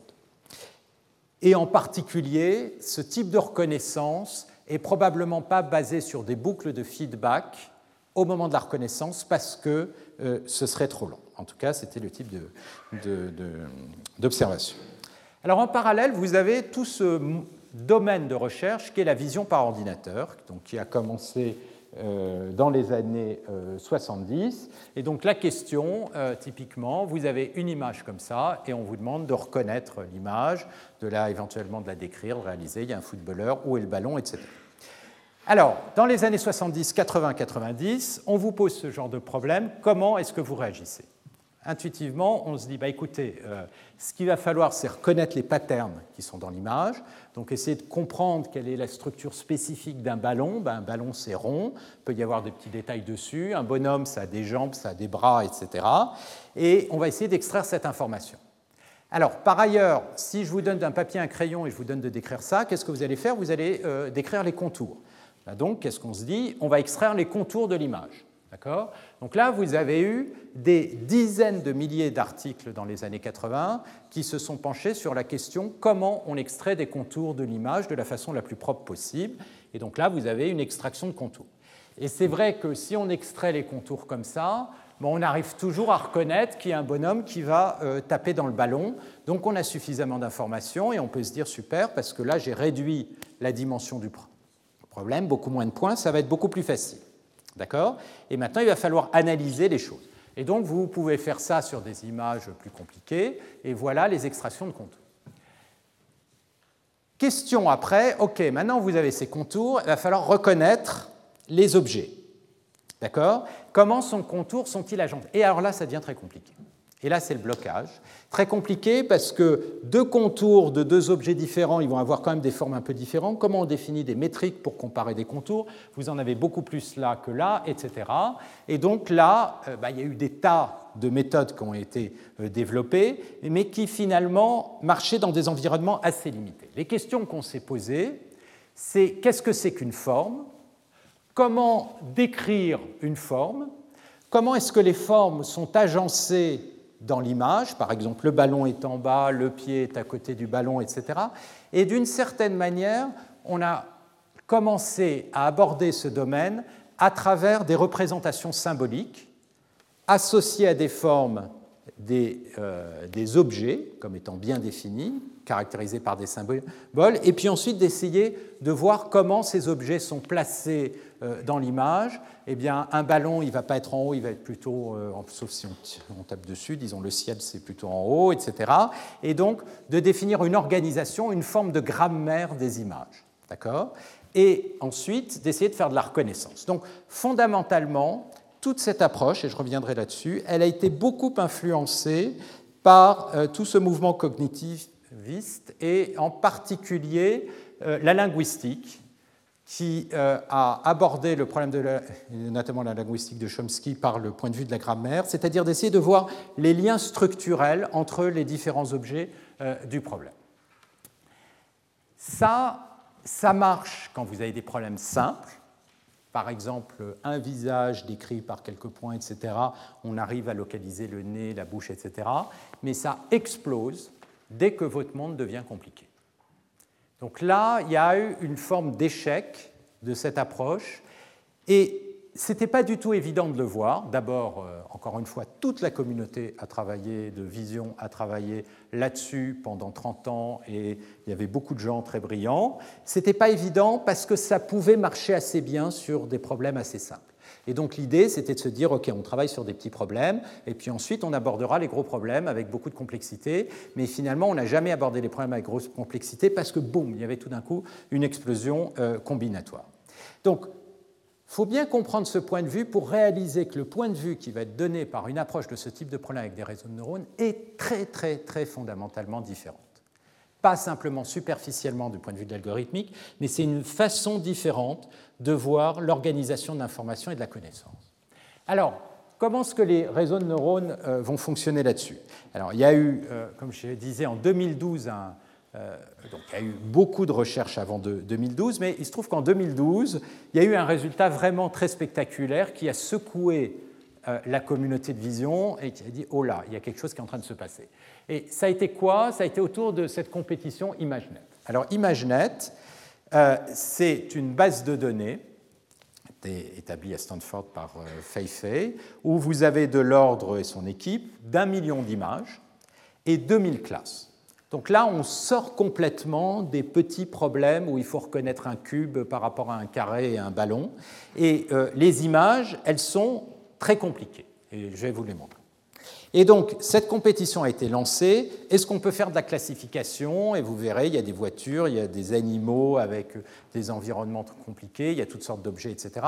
Est-ce qu'on peut faire de la reconnaissance simplement avec des exemples comme ça? Et là, bah, on était déjà euh, dans les années 2010 euh, dans une phase où tous les algorithmes d'apprentissage commençaient à devenir de plus en plus euh, puissants, mais on était encore dans une phase où les algorithmes d'apprentissage qui dominaient étaient des algorithmes essentiellement de régression à noyau, à partir de ce qu'on appelle des features, donc des phi de x, qui étaient euh, établis un peu manuellement à partir de l'intuition de ce qu'on pouvait avoir comme étant les structures importantes euh, dans l'image.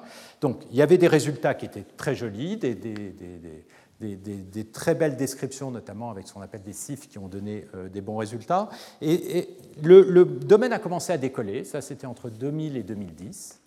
Mais ce genre de problème ImageNet était a priori extraordinairement difficile à aborder. Et puis donc vous avez une équipe euh, de chercheurs autour de Hinton, euh, Alex Krievski, Sustever donc, et Hinton, qui ont pris un réseau de neurones convolutionnel, d'accord, et qui l'ont entraîné avec tous ces exemples. Donc ça, c'est un extrait de leur publication, c'est la description du réseau de neurones, c'est-à-dire là, vous avez une image, je vous ai dit, chaque euh, neurone, il prend en entrée une petite fenêtre, alors là, ils ont décidé, 11 par 11. Pourquoi? Parce que c'est comme ça, 11 par 11. Ça a été optimisé à la main par... Euh, il faut beaucoup de courage hein, pour euh, s'attaquer à ce genre de choses, beaucoup de courage et de talent, parce qu'il y a un talent algorithmique et une intuition qui, est assez remarquable. Et donc, ça, c'est vos neurones. Et puis la première couche, euh, eh bien, il y avait 48 types de filtres différents. La deuxième couche, ils ont sous-échantillonné euh, l'image, donc elle est deux fois plus petite, on réduit la résolution et il y a 120 filtres euh, différents, c'est la profondeur. Ensuite, vous prenez tout ça, vous refaites une combinaison euh, linéaire et puis vous appliquez ce rectificateur, vous avez votre réponse ici. Vous faites ça pour maintenant une couche de taille 192 exactement, sur des images 13 par 13, etc. Là, ils ont décidé de mettre deux couches, et puis là, une troisième qui avait la même taille, et hop, un classificateur dense, réseau de neurones, et les 1000 classes. Voilà. Et l'énorme surprise, c'est que ça marche. C'est-à-dire, ils ont entraîné ça, et ils sont passés à 15% d'erreur, ce qui était bien, bien meilleur que tout ce qui avait été obtenu euh, à l'époque, et ça, c'était en 2012. Donc une fois que la porte a été ouverte, il y a beaucoup de chercheurs qui se sont engouffrés euh, dedans et qui ont commencé à raffiner, pareil à la main, l'architecture de ces réseaux de neurones pour euh, améliorer les résultats. Et on est passé de 15,3% euh, à de l'ordre de 3% d'erreurs, avec non plus des réseaux qui, comme ici, ont 5 couches, mais qui ont jusqu'à 150 couches. Alors pourquoi est-ce qu'il y a besoin d'augmenter le nombre de couches? On va en discuter. Ce n'est pas forcément lié à la capacité d'expressivité du réseau, mais souvent à, aussi à des problèmes d'optimisation. Donc ça, c'est des choses euh, dont on va euh, discuter. Et donc la question centrale derrière tout ça, c'est pourquoi ça marche? Une très très grosse surprise, à la fois que l'optimisation atteigne une bonne, euh, une bonne réponse et qu'en plus ce soit possible, c'est-à-dire qu'il existe une combinaison de poids qui puisse obtenir des bons résultats là-dessus.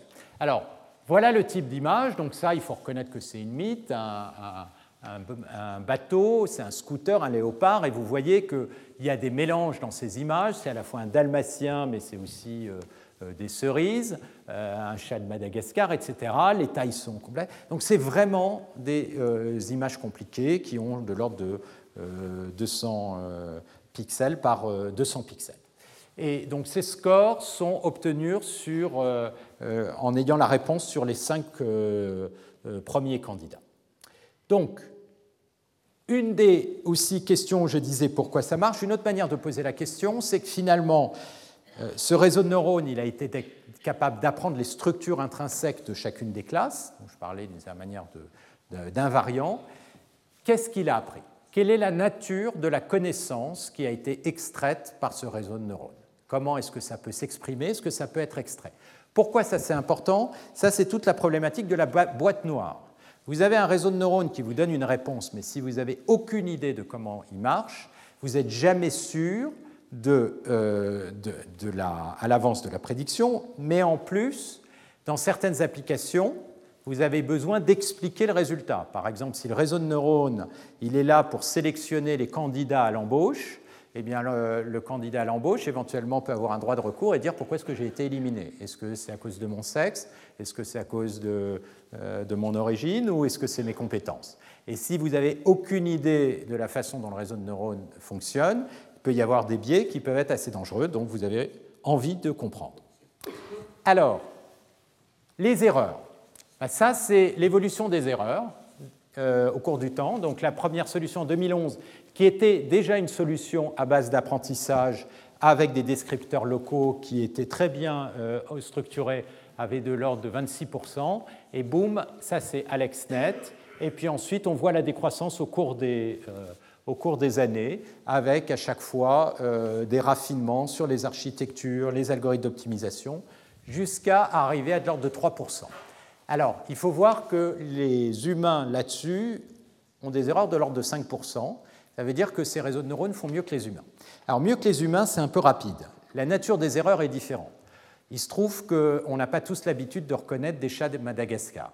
Donc, euh, si une des classes, c'est les chats de Madagascar et vous n'en avez jamais vu, eh bien, il y a des chances pour que euh, vous vous plantiez.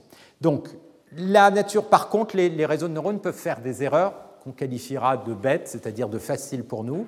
Donc, la nature des erreurs n'est pas du tout la même. Il euh, ne faut surtout pas déduire de ça que les réseaux de neurones marchent mieux que le système visuel humain. Il n'y a pas du tout la flexibilité qu'on a dans le système visuel humain. Il y a énormément de tâches du tout, sur lesquelles ils ne sont pas du tout aussi bons. Mais si vous avez des tâches très spécialisées et si vous avez suffisamment d'informations, oui, on arrive à des performances spectaculaires euh, comme ici. Alors, pourquoi est-ce que c'est important de comprendre En dehors du plaisir de la connaissance euh, euh, qui est important, il y a aussi le fait que quand vous commencez à développer des systèmes comme ingénieur dans des systèmes critiques, ben, vous voulez vous assurer qu'il n'y a pas d'erreur, en tout cas que votre système est stable. Or, cette problématique d'instabilité, on la voit apparaître dans les réseaux de neurones avec ce qu'on appelle les exemples adversaires. Vous prenez des images, ça c'est des images qui sortent d'ImageNet qui ont été parfaitement bien classifiées, et maintenant vous introduisez une toute petite erreur, c'est-à-dire que vous modifiez les pixels avec une toute petite valeur, mais qui a été optimisée de façon un peu pernicieuse, de manière à tromper le réseau de neurones. Donc voilà l'image résultante. D'accord? Cette image-là, c'est la somme de l'image d'origine plus l'erreur. Donc visuellement, on ne voit absolument pas la différence, parce que les erreurs sont toutes petites. Eh bien pourtant, pour le réseau de neurones, elles sont toutes classifiées comme étant des autruches. Donc ça, ça veut dire quoi? Ça veut dire qu'il y a une instabilité, puisque une toute petite modification amène à une très grosse modification de la réponse. Et ça, c'est typiquement le genre de choses qu'on ne veut pas avoir dans un système euh, qui va être utilisé. On ne veut pas l'avoir parce que ça indique qu'il euh, peut y avoir un petit bruit qui rentre dans le système, et puis tout d'un coup, le système se comporte euh, de façon complètement différente, erratique, instable, etc. Alors, éviter ça, c'est quelque chose de difficile. On comprend la nature de ces instabilités, mais ce qui se passe en pratique, c'est que quand on commence à réduire cette instabilité, la performance du réseau devient un peu moindre. Donc il y a toujours un coût, on peut se dire finalement, parce que ça c'est quand même pas n'importe quel bruit, ce bruit il a été vraiment optimisé pour trouver la direction d'instabilité du réseau. On peut se dire, après tout, la probabilité de rencontrer euh, cette instabilité et que euh, le 747 explose en vol est petite, donc je la prends. Ensuite, c'est à chacun de décider si vous allez dans le 747 ou pas, mais en tout cas, l'enjeu, il est là. Au moins s'assurer que quand vous avez des instabilités, la probabilité de les rencontrer, elles sont petites, voire d'être capable de les éliminer. Alors je vais vous montrer d'autres exemples d'applications, en vision toujours, juste pour vous montrer. Ça, c'est un problème euh, de classification d'images où, euh, euh, ça, ça, vous pouvez le trouver sur YouTube, c'est montré sous forme de vidéo, mais la classification, elle est faite image par image.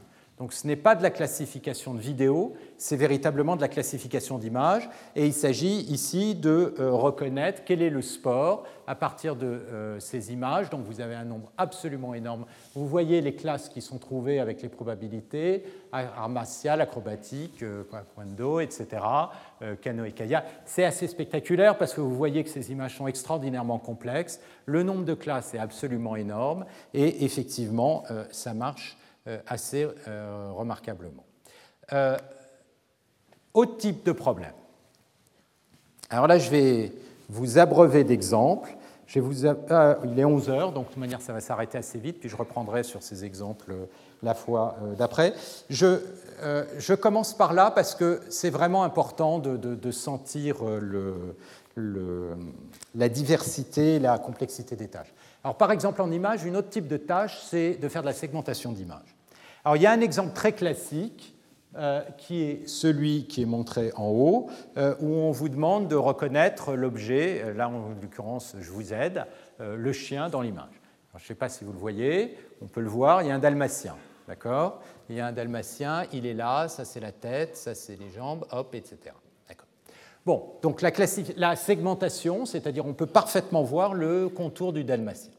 Mais il est évident que ce type de segmentation, n'est pas basé sur une analyse de bas niveau. Il ne suffit pas simplement euh, de connaître la couleur du pixel et de voir que la couleur du pixel est similaire à celle d'après. Pour pouvoir reconnaître, il faut savoir ce que c'est qu'un chien, il faut savoir la structure du chien de manière à lier toutes les structures. Donc vous voyez qu'un problème d'aussi bas niveau que la segmentation, et ça c'était un des gros problèmes de la vision, c'est déjà un problème qui est en interface avec les problèmes de reconnaissance. Il faut avoir une représentation du monde pour pouvoir reconnaître ce problème de bas niveau. Alors ça, ce problème de segmentation, il est totalement crucial, par exemple, pour la voiture autonome, puisqu'il va falloir, vous avez votre voiture qui a une vision de la scène, reconnaître les différentes structures. Eh bien, ça, c'est des choses qui marchent maintenant remarquablement bien euh, avec ces réseaux de neurones. Et ça marche remarquablement bien parce que vous avez une boucle entre pas simplement la segmentation, mais la reconnaissance. C'est-à-dire que le réseau, à la fois, reconnaît les structures et les détours. Et donc, c'est dans cette interaction de haut niveau et de bas niveau qu'on arrive à résoudre ce problème. Donc ça, c'était un rêve en vision par ordinateur, dans lequel les, gens ont discuté beaucoup, c'est-à-dire de comprendre comment ce qu'on va pouvoir intégrer à la fois l'information de bas niveau et haut niveau. Est-ce qu'il faut commencer par le bas niveau et remonter au haut niveau ou inversement Mais En fait, vous avez une espèce de boucle de rétroaction euh, dans euh, ces euh, algorithmes d'optimisation qui intègrent les deux. Et donc, vous voyez des problèmes qui sont vraiment compliqués. Si vous ne savez pas à l'avance mais là, on ne lui enseigne pas autrement qu'en lui donnant des exemples de, segmentation, eh bien, on n'y arrive pas. Euh, alors, ça, c'est un exemple en temps réel. Euh. Alors maintenant, vous avez des petites chips, des, des, puces électroniques qui font ça en temps réel. Les réseaux de neurones sont très longs à entraîner, mais une fois entraînés, vous avez juste une séquence de euh, quelques euh, convolutions sur une profondeur qui est typiquement pas énorme, ce qui fait qu'on peut rentrer ça sur une petite euh, puce et ça peut faire le traitement en temps réel sur de la vidéo, et c'est ce qui est installé, développé par nombre d'entreprises, dans les voitures autonomes qui, en temps réel, donc, font la segmentation et décrivent, caractérisent les différents objets dans l'image.